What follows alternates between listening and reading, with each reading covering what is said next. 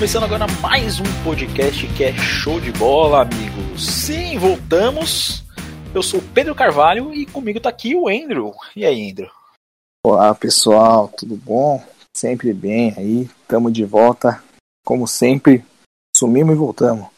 Exatamente, a gente tem a maior constância da, do mundo de podcasts, mas vamos deixar isso de lado porque toda vez a gente começa pedindo desculpa, falando vai voltar, mas nunca é uma certeza, então a gente vai só gravar e é isso aí. Hoje, como vocês devem imaginar, vamos falar do draft da NFL. É, o draft ele vai acontecer no dia 29 de abril, essa quinta-feira. Nós estamos gravando isso na segunda-feira à noite. E vocês devem estar se perguntando: Nossa, Pedro, você vai fazer uma análise profunda em todas as tuas 32 picks, ou melhor, em todas as 256? Não, não vamos. Nós vamos fazer uma pincelada em cima do, do, da primeira rodada e aí depois nós depois que aconteceu o draft, depois que aconteceu a primeira rodada e aí tiver um pouquinho da segunda rodada ali, a gente vai discutir um pouquinho disso aí final dessa semana. É, por que, que nós vamos fazer dessa forma? Por dois motivos. Primeiro, porque para o programa ficar mais enxuto, é, o programa ficar um programa mais simples de ouvir, é, mais rápido de ouvir. Ninguém também gosta de ficar ouvindo uma hora e meia de programa, sendo que a gente vai repetir todas as coisas que vocês já devem ter lido. É, e também porque tem muita coisa nesse draft que das duas uma. Ou é totalmente suposição, a gente não tem certeza de nada, ou então são coisas que são muito certas que vão acontecer. É, nós separamos aqui alguns tópicos para falar. E a primeira coisa que a gente vai falar é assim, é, como eu disse, a gente não vai ficar seguindo pique por pique, mas nesse comecinho aqui, nas, nas primeiras quatro picks, é importante a gente falar um pouquinho especificamente dessas quatro primeiras, porque é, tem a possibilidade de acontecer uma coisa que nunca aconteceu antes. Por gentileza, Andrew, o que, que pode acontecer? Pela primeira vez da história da NFL, podemos ter quatro quarterbacks saindo no top 4, né? Como todo mundo já sabe, Jaguars e Jets e Niners vão de QB, né? E essa quarta escolha aí pode surgir mais um. Exatamente. É, além de ser a primeira vez que quatro quarterbacks podem ser no top 4, quatro quarterbacks podem sair seguidos um do outro, assim, no primeiro round, né? É, quem são esses quarterbacks? Bom, a primeira pick Jacksonville Jaguars é praticamente certeza de que eles vão de Trevor Lawrence, quarterback de Clemson. É, provavelmente um dos melhores prospectos aí da década, né, Andrew? Conforme você colocou é, o... Muitos se falam que desde o Andrew Luck, ou ele é até melhor que o Andrew Luck, né, o, o melhor prospecto de quarterback e de todas as posições que, que a gente tem aí em alguns anos, né, desde 2010 para cá. É um cara já pronto para a liga, né? Sim, sim. E uma, uma das coisas que eu fico meio assim é porque o, o, o, Jaguars, ele. Eu quero ver qual vai ser o destino do Gardner Minshew, porque, embora ele não seja um quarterback, ó oh, meu Deus, que você fala, ele é um quarterback muito decente, além de ser extremamente estiloso. É, mas ele é um quarterback que eu, eu sinceramente acho ele muito decente. Eu tô muito curioso para ver o futuro dele, porque assim, entre você ter um dos melhores prospectos da última década e você ter o Gardner, o Gardner Minshew, você vai com um dos melhores prospectos da última década. Não, não tem muita discussão sobre isso, mas fico curioso para ver qual vai ser o, o, futuro dele na, na liga, tendo em vista também que tem tanto time também precisando de quarterback. A segunda pick, o Jets, né, New York Jets, vai estragar mais um quarterback na sua longa história de fazer merda, né, com ótimos prospectos, como foi com o Sam Darnold é, na, na última vez. É, e eles vão de Zach Wilson, quarterback de BYU, é, Andrew, fale mais um pouquinho sobre o Wilson, por gentileza. É, o Wilson, né, muita gente não considera o melhor prospecto depois do Lawrence, né, mas é o cara que dos outros é o mais prontinho ali, que vai entregar mais nesse início, né. Porém, acho que é uma escolha errada de, de Nova York, eu vejo o Justin Fields e o Trey Lance sendo melhores que, que o Zach Wilson para o futuro, mas, né, Nova York escolhendo um QB, não dá para esperar muita coisa. Exato. E aí nós chegamos na terceira pick, que é onde tem tido uma das maiores discussões do draft aí do, dos últimos das últimas semanas, né? Onde basicamente o 49ers tá naquela dúvida que não deveria ser tão dúvida assim entre Mac Jones e o Trey Lance, né, Andrew? Isso. O Mac Jones, ele é quarterback de qual universidade? De Alabama. Mesmo? De Alabama, isso. Foi. E o Trey Lance, quarterback de é, Dakota State, né? North Dakota State, no caso. É... Andrew, quais são aí os, as dúvidas referentes ao Mac Jones? Por que, que tem tanta dúvida em volta dele? E por que, que a melhor escolha seria o Trey Lance? É que assim, o Mac Jones, ele é um cara que tem um físico bem, bem ruizinho. Ele não é um, um, cara mais atlético. Ele é muito inteligente. Porém, ele não é atlético. O braço dele não é tão forte. Ele é no sistema do Nick Saban em Alabama, né? Então ele passes curtos. Os receivers de Alabama também potencializaram muito o jogo dele. Assim, não é um cara que se fale, pô, é ruim. Mas comparado às opções que o, que o time tem e comparado à escolha 3, é uma escolha bem péssima caso seja Mac Jones, né? O, o Trey Lance, a dúvida com ele é que ele é meio cru. Eu, ele não, eu não comparo ele com o Mahomes, mas ele para início de draft é como se fosse o Mahomes, porque ele não vai chegar pronto para a liga, ele vai precisar de uma lapidação ali para aí sim ele pegar o seu time, colocar nas costas seu quarterback titular. Ele indo pro 49ers, ficando ali aprendendo com o Shanahan, com o Jimmy Garoppolo, acho que é a melhor escolha, né? Ele tem um teto bem alto, Muitos consideram o segundo, o terceiro melhor quarterback, então a escolha que faria mais sentido para o 49ers seria o Lance. É, e hoje, inclusive, saiu a notícia que o Kyle Shanahan ele tá mais inclinado a escolher o Mac Jones, né? Muito é que tem a, a grande, tipo, não digo briga, né, mas essa intriga aí, porque o Shanahan, só ele, ele quer o Mac Jones, por esse fato de o Mac Jones ser mais pronto, mas não ter o teto mais alto, né? Ele vai entregar ali um pouquinho a mais que o Trey Lance, mas para o futuro não vai ser tão bom. E a comissão técnica vê o Trey Lance como agora e o futuro. Então tá sim, essa divergência entre eles ali para ver qual que vai ser a escolha. É, muito se fala também é, a, a, escolha do Shanahan por causa disso, porque como a gente já viu nos outros anos, os, os esquemas do Shanahan eles são muito complexos. É, basicamente, o Shanahan foi o cara que é, modificou a maneira como se ataca na NFL atualmente, né? Basicamente foi ele e o Andy Reid, só que o Andy Reid tem nas mãos o Mahomes, que é um talento não chega a nem ser geracional, mas um talento que é uma, uma vez a cada um milhão de anos. Então você pode fazer certas coisas que não você não vai conseguir fazer com os quarterbacks por um bom tempo ainda, né? Até é, esse estilo de jogo é, ficar um pouco mais comum.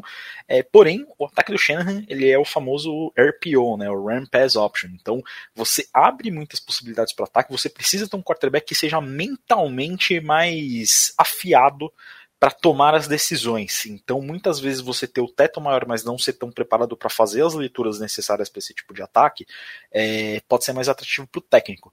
É, mas, como eu bem disse, a longo prazo, o, o, o, Trey Lance ele tem muito mais a oferecer que o Mac Jones. Né?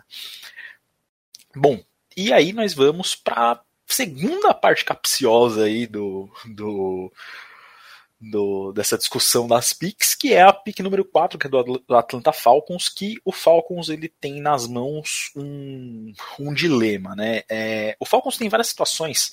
Antes de entrar mais a fundo, tem um negócio que é muito importante a gente também debater, que é assim, quem faz as decisões de quem vai escolher o jogador? É, isso foi um debate que eu vi no podcast do The Ringer, né, o NFL Show, e isso é um negócio que é muito interessante da gente analisar, porque, é, como a gente falou sobre a, a, a pick do 49ers, é, todo o resto do staff prefere o Trey Lance, enquanto o Kyle Shanahan ele prefere o, o, Mac Jones. E aí a gente entra naquele debate, quem que toma essas decisões? Porque tem times que, basicamente, o dono do time que vai lá e vai apontar o dedo para fazer a decisão, o Atlanta Falcons é um desses times, porque o dono do time é muito ativo quanto à estrutura do time. Outro time que normalmente faz isso é o Cowboys, né? Porque, enfim, é, o, Jerry Jones manda quase na cidade, né?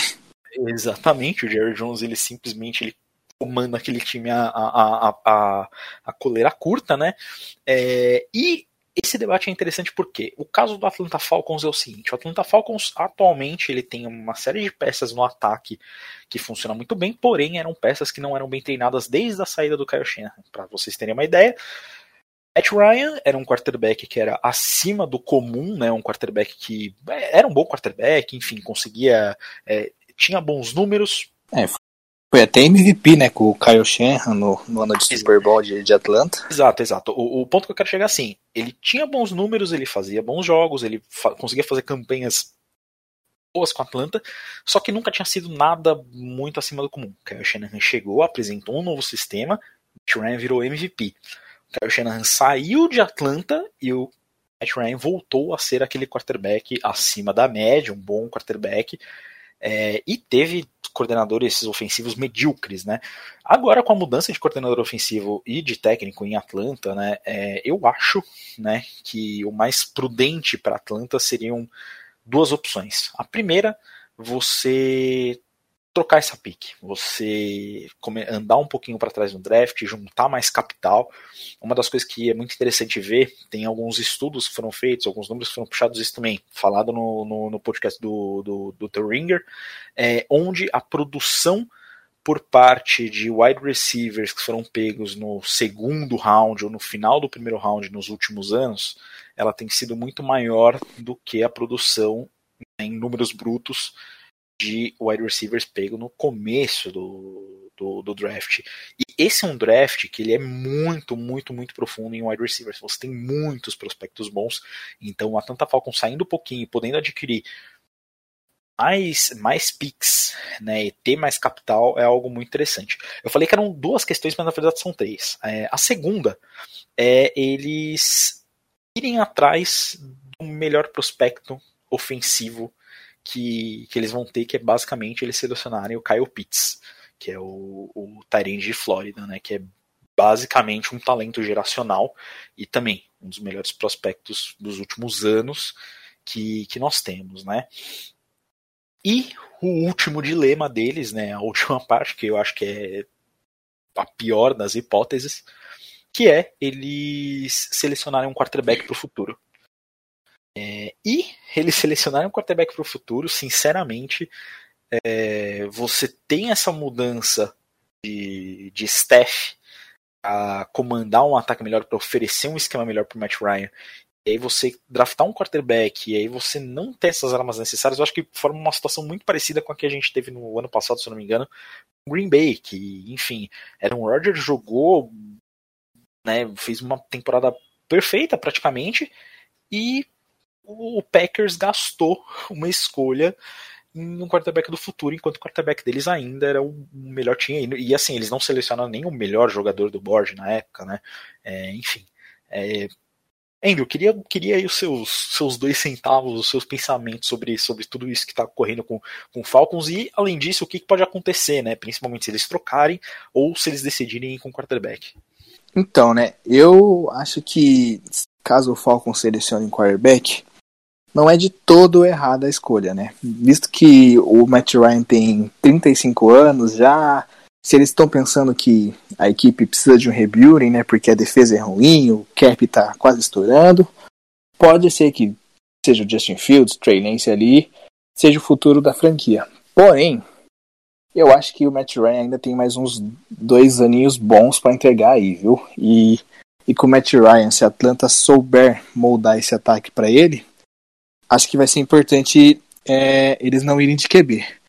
O novo técnico, né, o que trocou toda a comissão, o novo coordenador ofensivo, eles gostam muito de usar sistemas com dois tarentes. Então, a pique que eu faria, sendo Atlanta, seria o Kyle Pitts, né? Beleza que eles acabaram de contratar, né, trocar por um Tyrande, o Render Rush é bom jogador, mas o Kyle Pitts é um dos melhores prospectos da história em Tyrande e você tendo a opção de selecionar esse cara, agregar esse cara pro seu ataque, podendo moldar o ataque junto dele, eu acho que, que é uma escolha válida. Entretanto, apesar de eu achar que o Kyle Pitts é, pode ser a escolha certa, se eu sou Atlanta, eu troco para trás, eu faço um trade down, porque a gente tem muitas equipes desesperadas por quarterback, né? Tem, tem Denver ali com a escolha 9, tem o Patriots com a escolha 15, tem o Washington um pouco mais para trás que todos precisam de um QB para agora. E Atlanta, vendo que pode selecionar alguns jogadores do board mais para trás, né, como por exemplo essa classe de, de cornerbacks é muito profunda, de linebackers tem bons jogadores e consegue selecionar mais para trás do board, Atlanta pode vender muito caro essa pick 4 porque os times vão estar desesperados vão estar tá oferecendo tudo para pegar um prospecto de QB. E Atlanta pode fazer o seu futuro nessas picks, né? Acumular escolhas, acumular escolhas para os outros anos, para esse próprio draft. E meio que ir já ajeitando o time como um todo, né? Não apenas uma parte do time. Então, eu sendo Atlanta, eu troco para trás, por exemplo, com, com Denver na escolha 9, Denver podendo dar uma escolha de primeira rodada do ano que vem, uma escolha de segunda rodada, Atlanta já acumula mais capital e já consegue selecionar ainda um bom jogador na, na pick 9. Então, o mais certo para Atlanta se fazer no primeiro caso é o trade down, mas caso contrário, tem que selecionar o Kyle Pitts, né? um talento que não dá para deixar passar. E aí, seguindo, assim, para fechar esse, esse top 5, é, tem uma, uma pick também que é, é, a pick exatamente a número 5, né, do Cincinnati Bengals, que para mim também é uma pick muito interessante por conta desses dilemas que o Falcons enfrenta. Porque, digamos que o Falcon não faz o trade down, resolve selecionar um quarterback ou o Pitts, enfim. É, a partir daí, o, o Bengals ele tá numa posição muito boa. É, primeiro porque essa é uma classe que tem ótimos offensive linemen, né? Tanto é que a pick que está na maioria do, dos mock drafts é o Penny Sewell, é, offensive tackle de Oregon, que é um ótimo offensive tackle, também é um talento que, que é um dos, do, dos tackles mais polidos que, que, nós temos.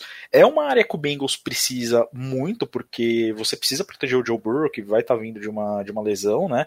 É, e é muito difícil também o quarterback voltar de lesão logo na primeira temporada. Você tem toda uma questão de confiança, é, e o tackle hoje é a posição mais importante do ataque depois do quarterback.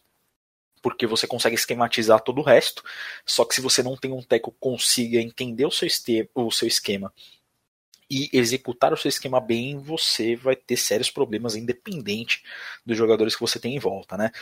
E por que, que essa pick é interessante? Porque se o Falcons não trocar por ninguém, né, é, resolver manter a pick e draftar alguém, muito time, igual o Andrew falou, o Broncos, o Patriots, é, a gente tem Washington também, que Washington inclusive draftou o, o, o Haskins porque só o dono queria o Haskins, né, e o resto da comissão técnica inteira, e, e, os scouts não queriam, né, surgiu essa história aí há pouco tempo, é no mínimo curioso, mas assim, é, você tem muito time e times com muito capital para oferecer, né, por, por, essa pick. Então fica aí na, na dúvida o que, que o Bengals pode fazer.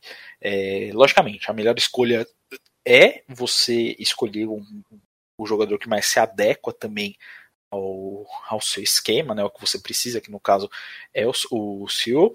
É, porém, não vejo problema nenhum também eles colocarem mais armas pro, pro Burrow, né? Porque, enfim, não, você pode ajudar a proteger ele, como você também pode dar mais armas e, não sei, às vezes tentar jogar dinheiro nessa posição aí com, com free agents no é, futuro. Tem até o, o rumor que surgiu esses dias que o Joe Burrow falou com, com o GM do Bengals para selecionar o Jamar Chase, né? Que eles foram companheiros em LSU no college e o Burrow falou que queria o amigo, né? Que confia no wide receiver e queria que o Bengals pegasse o wide receiver na 5. Eu acho errado, né? Porque o Bengals conseguiu draftar um, um bom wide receiver na temporada passada, que foi o T. Higgins. Tem boas peças de, de wide receiver ainda, Tyler Boyd. E precisa proteger o Joe Burrow, né? Você não, não adianta você colocar 45 wide receivers no time pro Burrow lançar a bola se ele vai ter meio segundo para lançar. Exatamente. E aproveitando a deixa, é, vamos seguir aqui também é, para partes fortes desse draft, né? É, uma dessas partes fortes é exatamente a classe de wide receivers, né, Andrew? É, a gente tem, como você bem disse, assim, o, o Jamar Chase é provavelmente o wide receiver mais preparado dessa classe, né? É, mas nós temos outros nomes aí. Você pode pode dar uma, uma concluída aí nessa parte? Pode né, fazer essa introdução, na verdade, para os wide receivers, por favor. Tem, temos nessa classe é uma classe muito boa, né, para quem quer selecionar um receiver, seja no começo, seja no meio ou no final da primeira rodada, até no começo da segunda, tem tem muitos nomes, tem o Jamar Chase, né, que é o que é o prospecto mais pronto, o melhor dos receivers.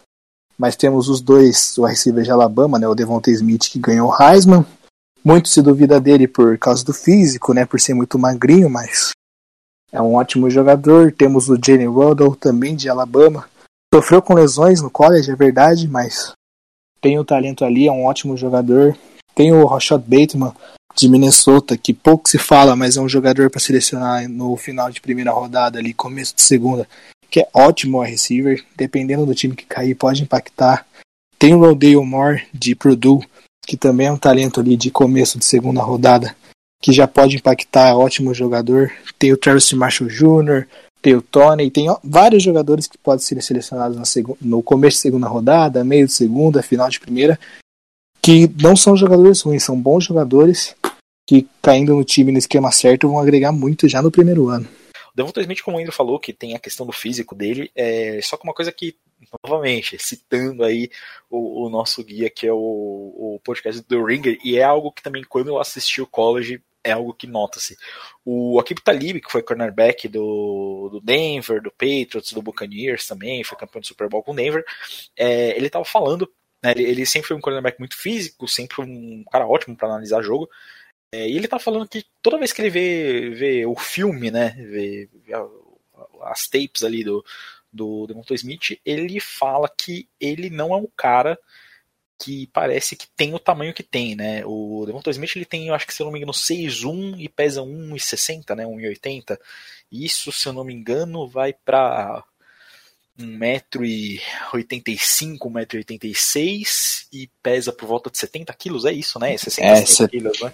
É, 70, 72 por aí. É, então, ele é um jogador que ele é o, o, o, frame dele, né, o físico dele é muito muito franzino, só que ele não parece que tem esse tamanho, ele parece que é maior, que é mais forte. É, isso é logicamente também um trabalho que muito provavelmente ele vai ter que colocar um pouco de peso também quando ele chegar na NFL, né, de fato, é, porque enfim, é, isso pode acarretar até em lesões, né, é, mas assim, eu acho que na pior das hipóteses, vendo o que eu vi dele, pior das hipóteses, ele vai ser uma versão nova do Deshaun Jackson. Né? E o Deshaun Jackson, mesmo sofrendo com lesões, teve múltiplas temporadas com mais de mil jardas e mais de 20 jardas por recepção. É, então é um cara que é extremamente explosivo, né? Então assim, ele não pode ser tacleado ou se machucar se ele tiver 20 jardas na frente do, do, do defensor mais próximo dele, né? É, além, da, além da classe de, de wide receivers, é, essa classe ela também, né, já citamos aí o, o Will, mas tem uma série de tackles e guards, enfim, offensive linemen, que são muito bons, né? A gente teve uma safra um pouco ruim há um tempo atrás. É, a gente até em podcasts antigos falou disso, que por conta dos esquemas do college, isso estava tendo muito problema, só que parece que agora foi renovada essa safra, né? De jogadores da, da linha ofensiva, e tá vindo muita gente boa nesse, nesse draft, né, Andrew? É, tem, também uma classe profunda, né? Tem, tem o Seal, que é, tipo, acima do todo, é, é Tier 1, né? O primeira prateleira ali, mas tem outros jogadores também que dá para se draftar com certa segurança, porque vão ser jogadores que vão entregar o esperado, né? Tem o Slater, tem o, o Jalen Mayfield, tem o Elijah Vera Tucker, que para mim é o melhor nome do draft, tem o Wade Davis, são todos nomes que que podem ser sair nessa primeira rodada e, e, vão entregar o esperado. Além disso, também é uma classe que é muito boa em cornerbacks, né? É, pessoalmente, o nome que eu mais gosto é do Patrick Surtain II, né? O Patrick Surtain II, que é cornerback de Alabama. Ele é um cara que ele é o protótipo perfeito num cornerback é, que a galera teve aí pelos últimos anos, né? Seguindo a linha do Legion of Boom ali que foi criada no, em Seattle, né? É, 6-2, o cara é, é grande, é físico, é rápido, é, tem uma leitura muito boa de jogo. E, como a gente sabe, normalmente jogadores defensivos que vêm do sistema de Alabama, eles, eles costumam ter muito sucesso, né? Porque é um sistema que é complexo e é provavelmente a melhor defesa da, do, do college durante os últimos uma década e meia, né? Desde que o Nick Saban tá lá. É, então, Andrew, novamente, é, nos introduz a essa classe, né? Não só ao sorteio, mas também seu outro nome preferido e os demais jogadores, por favor. É, o, o é o mais feito já para para NFL, ele já vai chegar impactando ali o time que que draftá-lo já vai ter um cornerback seguro ali já por primeiro e muitos anos. Mas tem nomes assim, que eu não digo que já saiam no top 10, top 15, mas que podem sair mais para trás no draft e, dependendo das escolhas do board, podem alguns acabarem até caindo para a segunda rodada, né? Tem o Caleb Fairley, que muitos dizem que é melhor que o Surtain, não para agora, mas sendo um teto maior, né, pode evoluir, ser maior que o Surtain. Tem o JC Horn, que é um ótimo nome também, que é ótimo jogador.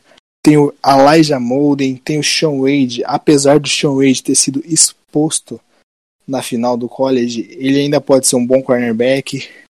Então é uma classe também como, como de wide receivers que você tem alguns talentos que podem ser selecionados no começo de segunda rodada e primeira rodada que vão já impactar na liga. Nós temos também é, alguns jogadores que eles são os jogadores mais é, os pro ready, né, os que estão mais prontos para a liga, né? A gente já falou de alguns deles aqui, no caso do Trevor Lawrence, nós falamos do Chase, wide receiver, do Sewell, é, do Surtain, do Pitts, mas tem um nome aqui que é um nome muito curioso que eu quero que eu ainda fale um pouquinho mais dele eu também vou dar depois meus, meus dois centavos, que é o Parsons. É, linebacker de onde mesmo? Qual college, perdão?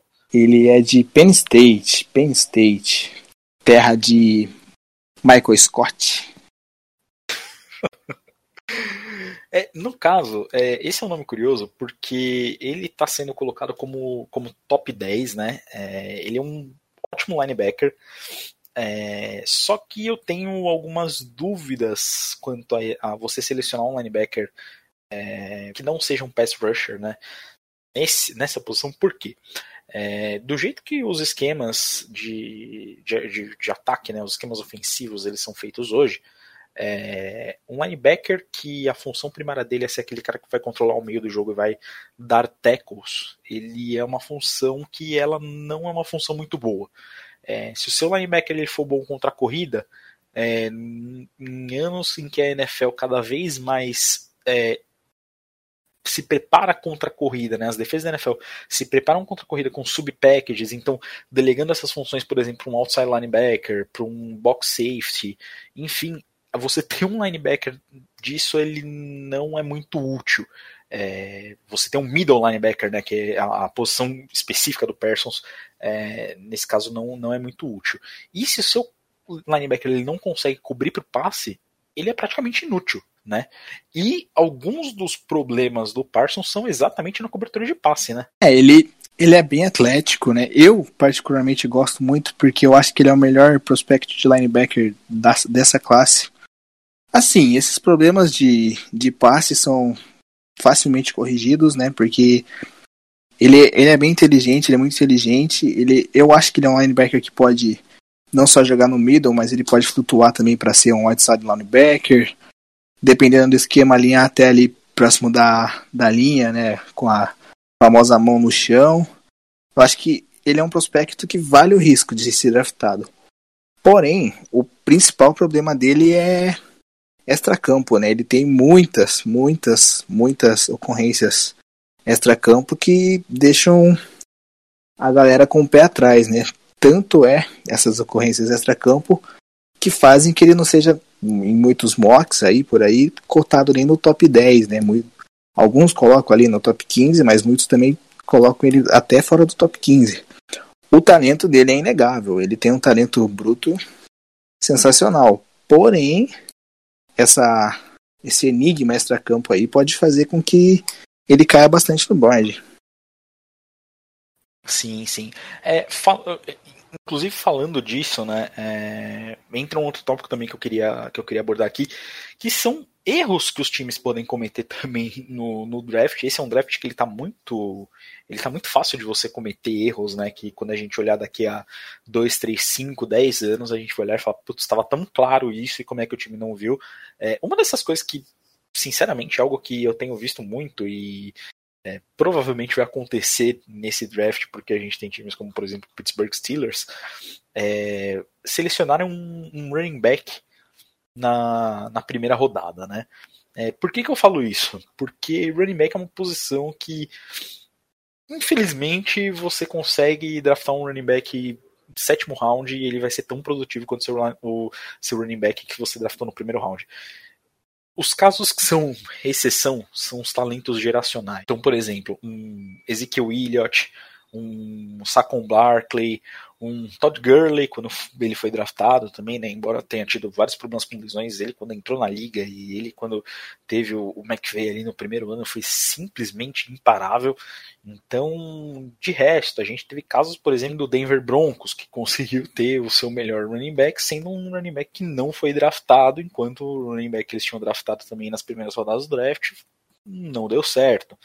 É, e né, eu, eu, cito o caso dos Steelers, porque os Steelers é, tá praticamente sem running back, e você tem o Najee Harris, né, o running back de Alabama, que enfim, é, foi um dos melhores running backs aí do, dos últimos anos, mas não é esse talento geracional que, que foram esses outros nomes que eu falei, né.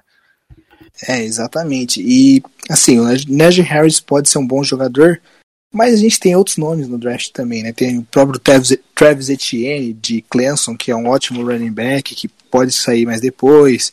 Tem vários outros nomes que você pode selecionar. É, em rounds depois, né? O primeiro round é um round que geralmente na NFL, né, como é uma liga com muitos jogadores, os talentos de primeira rodada eles costumam já chegar para jogar. Então acho que você perder uma posição como, por exemplo, Steelers pode perder o, perder o Drew né, na free agent, pode tentar um linebacker ali, preferir um running back, eu acho que é um erro, justamente porque além de tudo isso que o Pedro falou, running back é, querendo ou não, a posição que mais sofre, é que mais apanha, que mais tem a sua carreira encurtada justamente por ser uma posição que, que é pouco durável, né? Os jogadores se machucam muito, sofrem muito para passar entre as linhas, tomam muita porrada, então não, não compensa você gastar uma escolha de primeira rodada no, no running back, a não ser que seja esses talentos que o, que o Pedro mencionou. E seguindo nessa linha também, um, um dos problemas que pode ter muito nesse draft é você ter o famoso overpay, né? Você pagar demais. A gente já viu muito isso antes do draft acontecer, né? É, teve várias trades que a gente ficou sem entender elas ocorreram, né? Tanto por conta do valor quanto por conta das peças trocadas. É, mas, por exemplo, o, o, time que oferecer picks pro Falcons, pro Bengals, pro Dolphins até, né? É, a chance de você ter um overpay é tremendo, porque assim, é, a gente sabe que três quarterbacks vão ser selecionados nas primeiras três picks. E aí você vai ter sobrando dois prospectos, né? É, e se o Mac Jones for pique pro, pro 49ers, você vai ter dois bons prospectos pelo restante do primeiro round. E aí é uma briga de gente grande para conseguir um desses dois prospectos, né? Junto disso, né, de a possibilidade de você ter um overpay de ser um erro, é, entra também um outro tópico que é os times que podem fazer esse trade-up, né?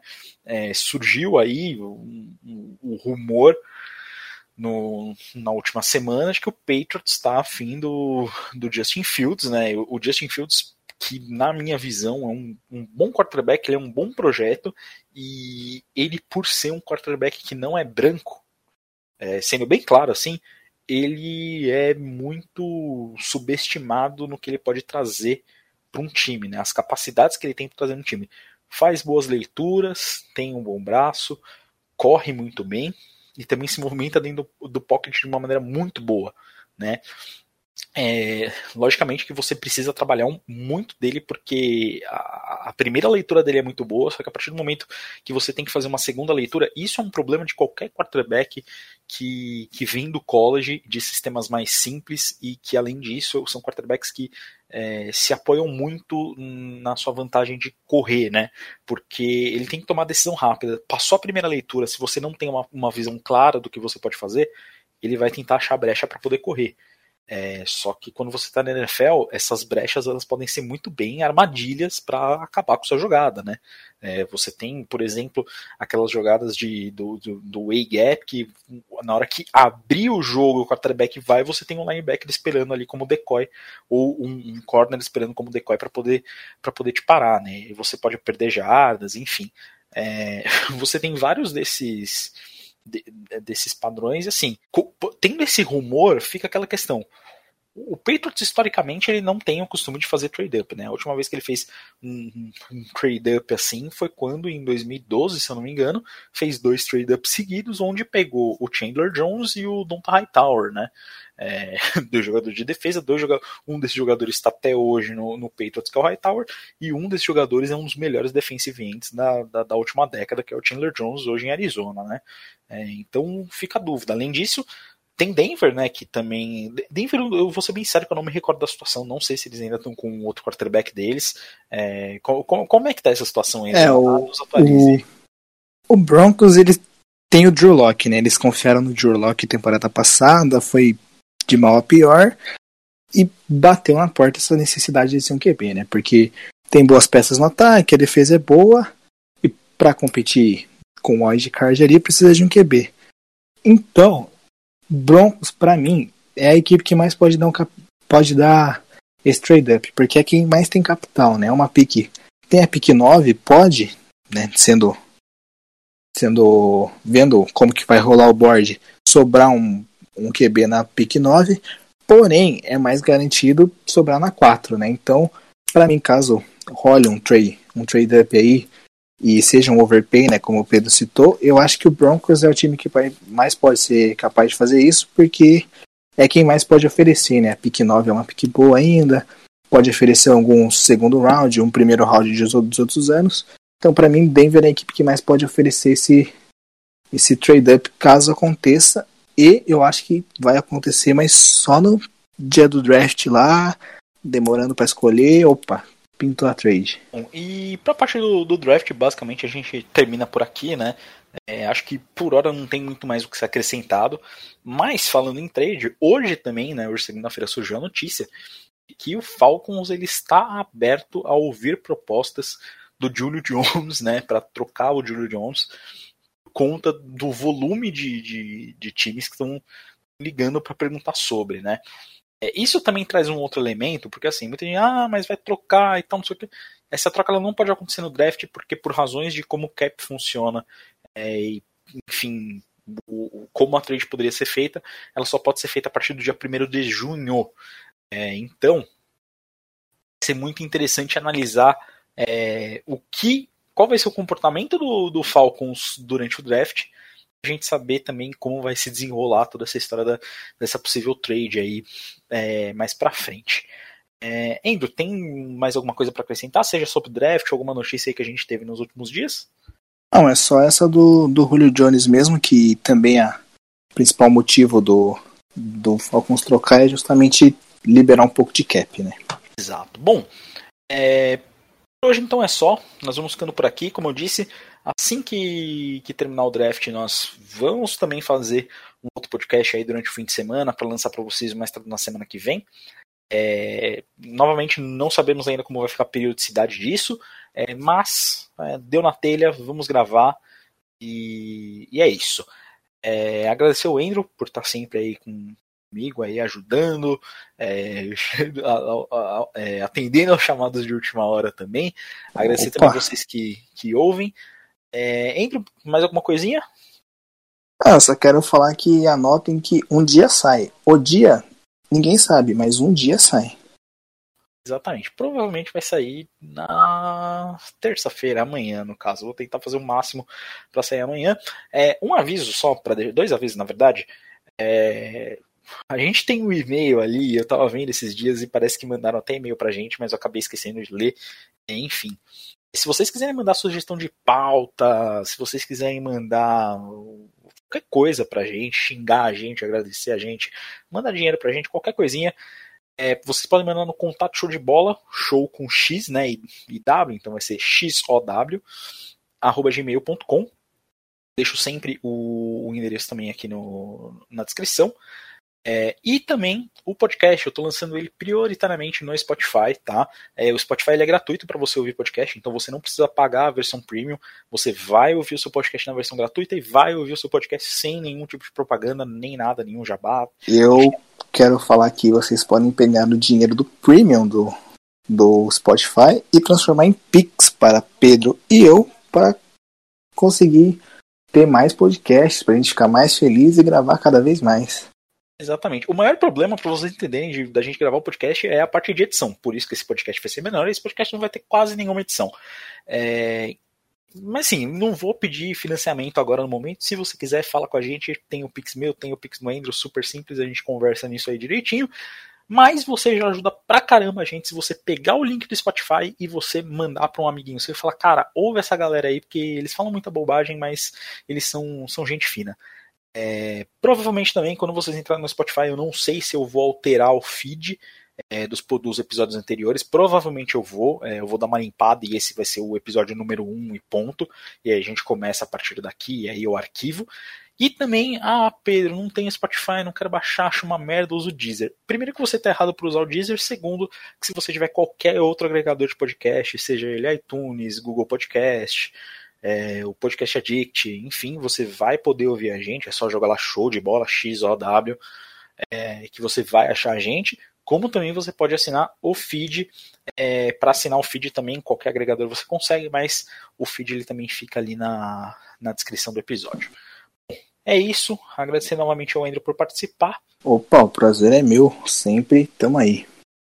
E é isso, gente. Muito obrigado.